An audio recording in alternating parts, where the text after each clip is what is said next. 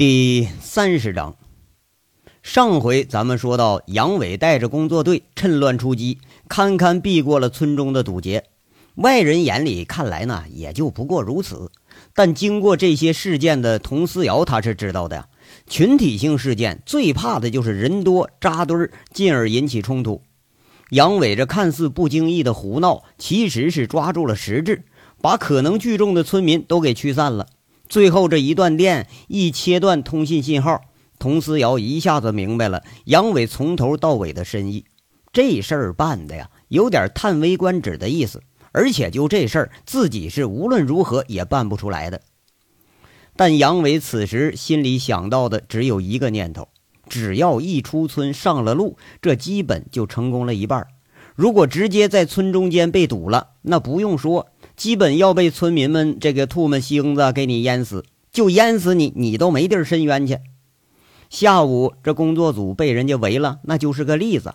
到时候几百人闹闹哄哄的，砖头瓦片、石头弹子乱飞，再伤上几个，那可真就是赔大发了。连扔家伙的人你都找不着，哎，就那样的话，还不如待在矿洞里边安全呢。但始料未及的是啊，这村里的老百姓。这几年凌驾在法律之外，也是惯了啊！他占惯了便宜了，训练成精了。人走了，这还可劲儿的追，居然还放出一群狗来。那狗远远窜起来就是一条影子，嘴里头呜呜有声，不是叫，而是吼。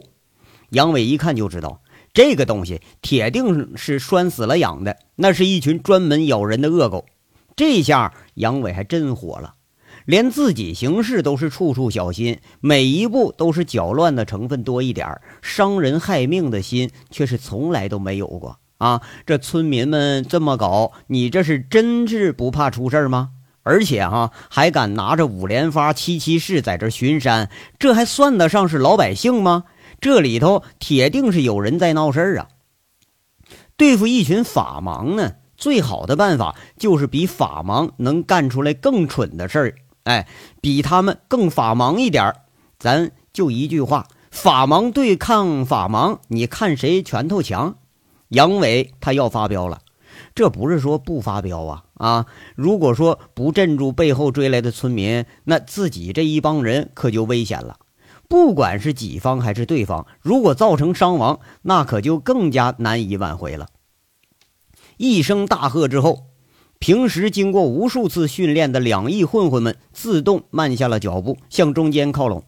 瞬间，这就形成了四列队伍，齐刷刷地堵在了工作组一行的背后。全都站定之后，转过身来，直竖竖的。他们看着杨伟，双枪在手，一副凛然不可侵犯的样子。此时，就听杨伟说了：“兄弟们，后面有恶人二百，恶狗一群，你们怕不怕？不怕。”一群人震天响的一声号子回荡在狼山的四周，惊起了夜宿的鸟儿，扑棱扑棱的乱飞着。好，今天有兄弟们捧场，我杨伟今天就当回恶人，我要看看这狼山的恶人恶狗能恶到几时。混天呐，带队往前跑，能跑多快就跑多快，我断后。杨伟说着，转了身，面对着身后已经越来越近的追兵。队长，你小心呐！杨混天应了一声，仅仅是顿了顿身子，就继续脚步不停地往前行。军人的作风在此时是表露无遗，任务他高于一切。那佟思瑶这时候啊，却是也慢下来了。他快步地贴近杨伟身边，把一样东西插在了杨伟的腰里。杨伟不用看也知道是那把缴获的七七式。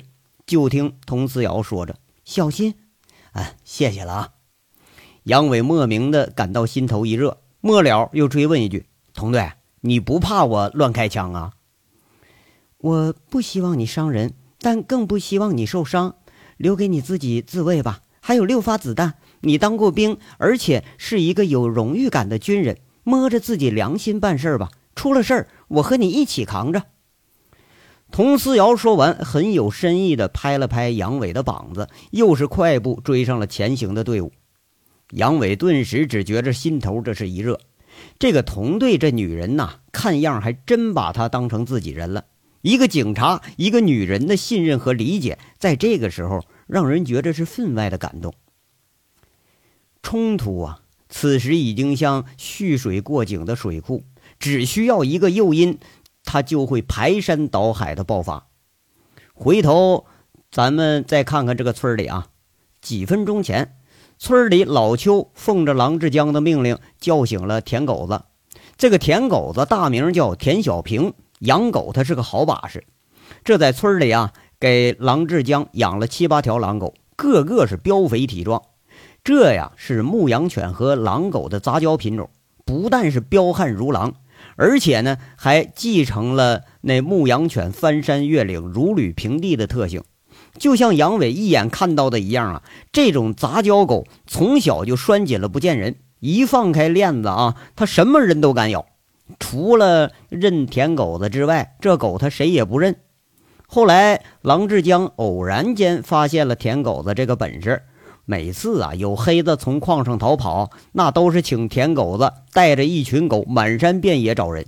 有时候啊，这狗它可比自己手下的马仔还好使唤，特别是找人呐，一找一个准儿，从来就没失过手。今天追了个黑子，还没睡呢。一听老邱叫，马上就起身了。等村里头郎志江的一群铁杆刚刚组织起来，那群不明来历的人已经冲出了村，上了大路了。田狗子一嗓子喊着追，他自己骑了个摩托车，一声呼哨，一辆车七八条狗就朝着大路的方向追了上来，身后。二十几辆摩托车和十几辆三轮车全都点着了火，有些赶上来的村民直接爬着上车了，形成了第一波追击的队伍。村里头陆续闻讯起来的人和开出来的车是越来越多。往常每次有查矿啊、封窑啊什么，这些人他只要一进村，不管你什么时候来，这狼山村的人那心是齐的很呐，一致对外。这保安刚刚进村，是打伤了几十号人，还真挑起了狼山人的血性，都趁着人多，准备来干一下子了。摩托车、三轮车伴着狗的狂吼，冲着就上了公路。先行的队伍跑了不到一公里，后续保安就和这最大的敌人遭遇了，那是那一群狗。远远的呀，村民们被眼前的景象给吓了一跳，那些人呐。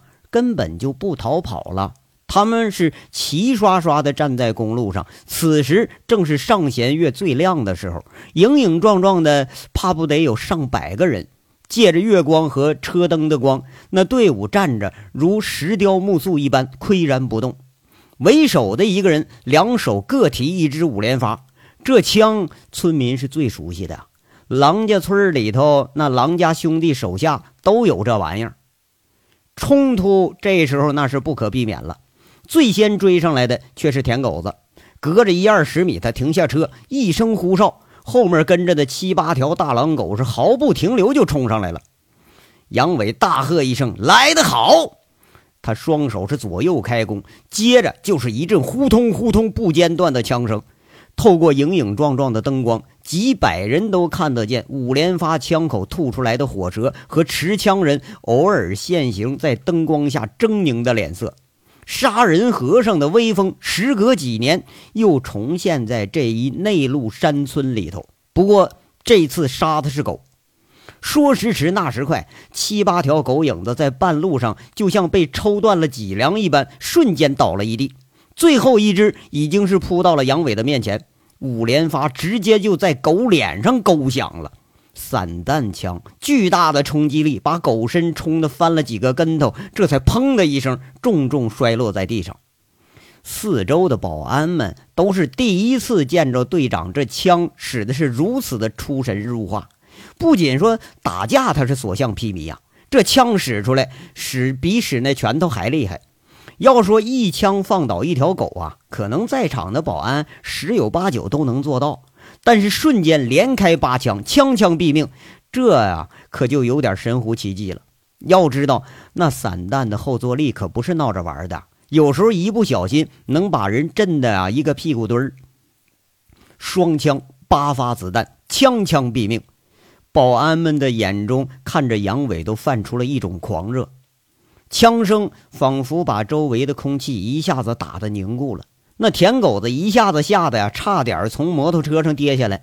后头刚刚上来的这车一见这阵势，嚓的一声急刹车，司机连带着车上的人一下子全傻了。这八枪给劈头盖脸的这些狼山人来了一个下马威。五连发能打到这个水平，那可就不一般了。这双手开弓、枪枪中标的本事，狼山人你别说就没见过，你听都没听过。如果说恶人呐见到了更恶的人，那么先前的恶人就成了善人了。这是一个很简单的道理。村民们吃惯了法不治众的便宜，每一次遇着有人查矿，那就群起而攻之，每次这事儿都是不了了之。就算是警察在这儿，他都没招。老百姓啊，虽然是弱势群体，但成百上千的弱势群体，那也必然会转世，成为一道势不可当的洪流。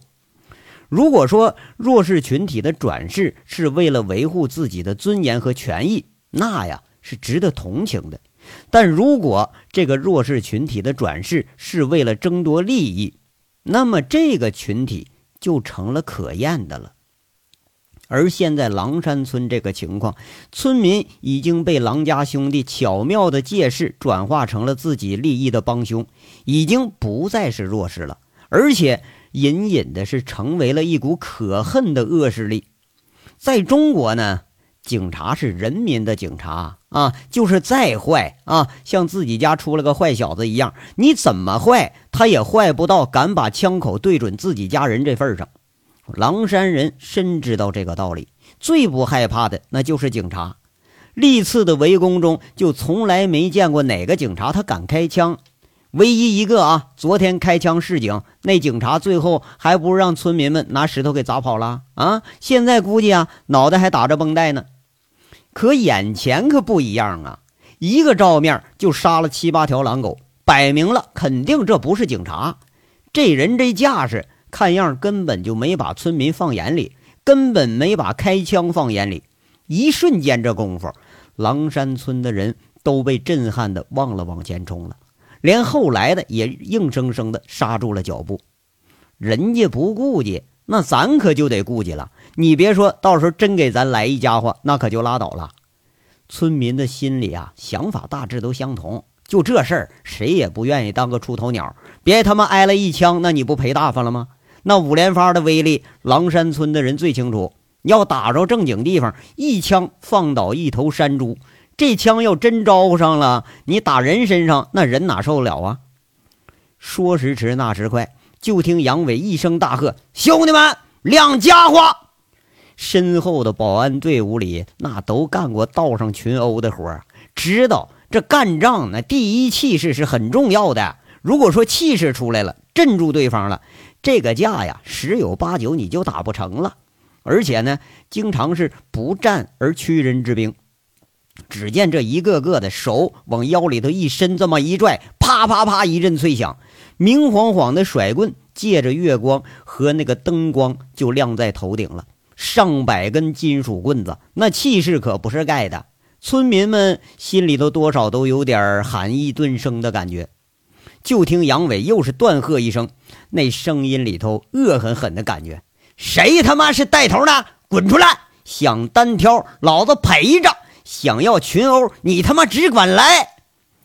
说到这儿，杨伟又是恶狠狠的呸了一口，他示威似的，左边一扣扳机，呼通又是一声闷响，吓得在场这人心里又是一惊，这是最后一颗子弹了，给我装弹！杨伟把枪扔给旁边的尤光伟，这货呀，他也是相当兴奋了。接过枪和弹袋，咔嚓咔嚓就压满了五颗子弹，递给了杨伟。等第二支枪递过时候，杨伟却没什么表示，也没接，而是悠然自得地掏出烟，叼上一根，就那样，那是嚣张至极。对峙，这正是杨伟正需要的。前方一队人马，咱需要时间呐。按照那样的行进速度，最起码得要三十分钟的时间。而嚣张是现在最好的办法。一嚣张，摸不清底细的村民绝对不敢轻举妄动。杨伟他就是农民出身，农民的性子他比谁都了解。聚众扎堆闹个事儿行啊，放单了，你让谁出来当个出头鸟，那是谁也不敢。哎，就都愿意在背后捡便宜呀，讨好处。哎，都是这路的货。对峙双方沿着公路向前两公里，一队人马正飞快地跑着。听见枪声，佟思瑶和一干老兵心里都是一惊，但是啊，都没有停下脚步。后卫掩护，正是为了你前队啊快速的行进。这点觉悟，不管佟思瑶还是杨混天带着的保安队呀，那还都是有的。现在最大的目的就是冲出这段路，跟车队会合。要不啊。后面的兄弟可就白冒险了。这一路上只能听到脚步杂乱的声音，队伍里的工作组人员粗重的喘息声音不间断的传来。三个保安轮流换着背着那受伤的张月荣，一干老兵们在两翼护着工作组人员进行这个呃掩护，他们这个行进的速度是丝毫没有减慢。张月荣此时啊，闻着保安脖子里透出来浓重的汗味儿，他有点感动，有点眼潮，有点鼻子酸。这辈子从小到大一直生活在城市里头，越来越冷漠的世界，让一个人的心里难得的有一回感动。而今天，仿佛是一辈子里的感动都要浓缩在这一天了。从被救。到现在，只要清醒的时候，就觉着有一种莫名的感动一直包围着自己。而江叶落呢，他就是另一种感觉了。先是羞怒于矿洞中被羞辱了，后惊讶于这群身着迷彩服的人的悍勇和机智。当杨伟只身断后的时候，江叶落呀，只觉着对这人的恶感是全都没了。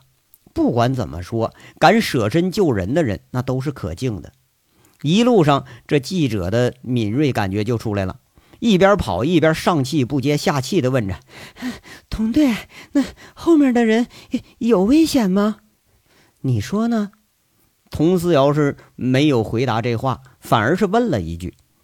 江叶落一下子意识到这个问题有点蠢，要是没危险，自己还玩了命的跑什么呀？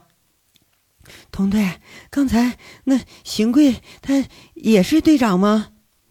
江叶落喘着气是又问了一句：“嗯。”童思瑶这个时候啊，他怕麻烦，没敢说出杨伟的身份。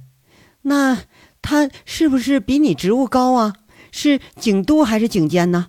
我看你好像也听他指挥。这个江叶落又问了个不知趣的问题：“警务秘密，不得乱问。”佟思瑶就有点哭笑不得了。杨伟当警察，那凤城道上可是有的笑话看了。就，切，骗三岁小孩啊！你们厅长我都采访过，混天，你总知道吧？那江叶落呀，又开始问上了。看佟思瑶这一副带理不带理的样子，又把话头转向了一旁护着自己的杨混天。不得乱问，我们是秘密部队，队长邢贵，同队是副队，这一次奉命救你，其他不许多问。杨混天很正色的回答，又给这江叶落吃了个闭门羹。黑暗里头啊，江叶落可能是没发现，前后有几个保安都在那儿捂着嘴呀偷笑呢。距离佟思瑶这一队不到两公里的地方，车队所在地，枪声一响，把这里直接就炸锅了。凤城黑煤窑子多，这黑枪也不少。一听那闷声。刑警里头十个有八九个都能分散出、分辨出来啊，这是那个霰弹枪，哎，不是土冲，那就是五连发，而且这个声音就这么急，好像是几支枪同时开的，那这还真就急了。吴铁军在这一刻下了最后的决心，一掏手机一看，我操，没信号，而且居然啊，所有人的手机都没信号了。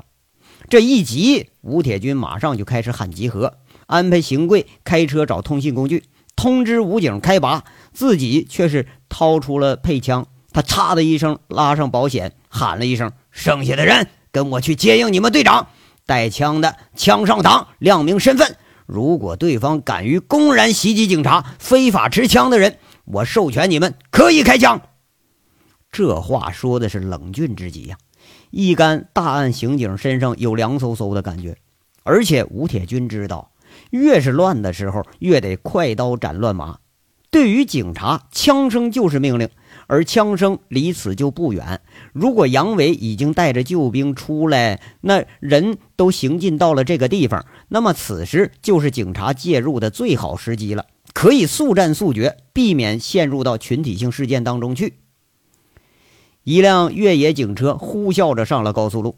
一队警察朝着狼山村的方向开始跑步前进。警察的对面啊，杨混天和童思瑶带着人狂奔着，渐渐的离车队是越来越近了。工作组的安全撤离都是有赖于村口不远与村民对峙的一群保安。在两方即将会合的时候，对峙还在继续中。先前的对峙呢？持续了足足有十分钟的安静时间，后续这村民就越来越多了。杨伟大致算了一下，呃，得有二百多人这个样。但慑于刚才的枪声，都不敢轻举妄动了。不过呀，人越多，这胆子就越壮。渐渐的，村民又开始骚动起来了。杨伟一看又骚动了，他又有点火了。典型的无组织无纪律吗？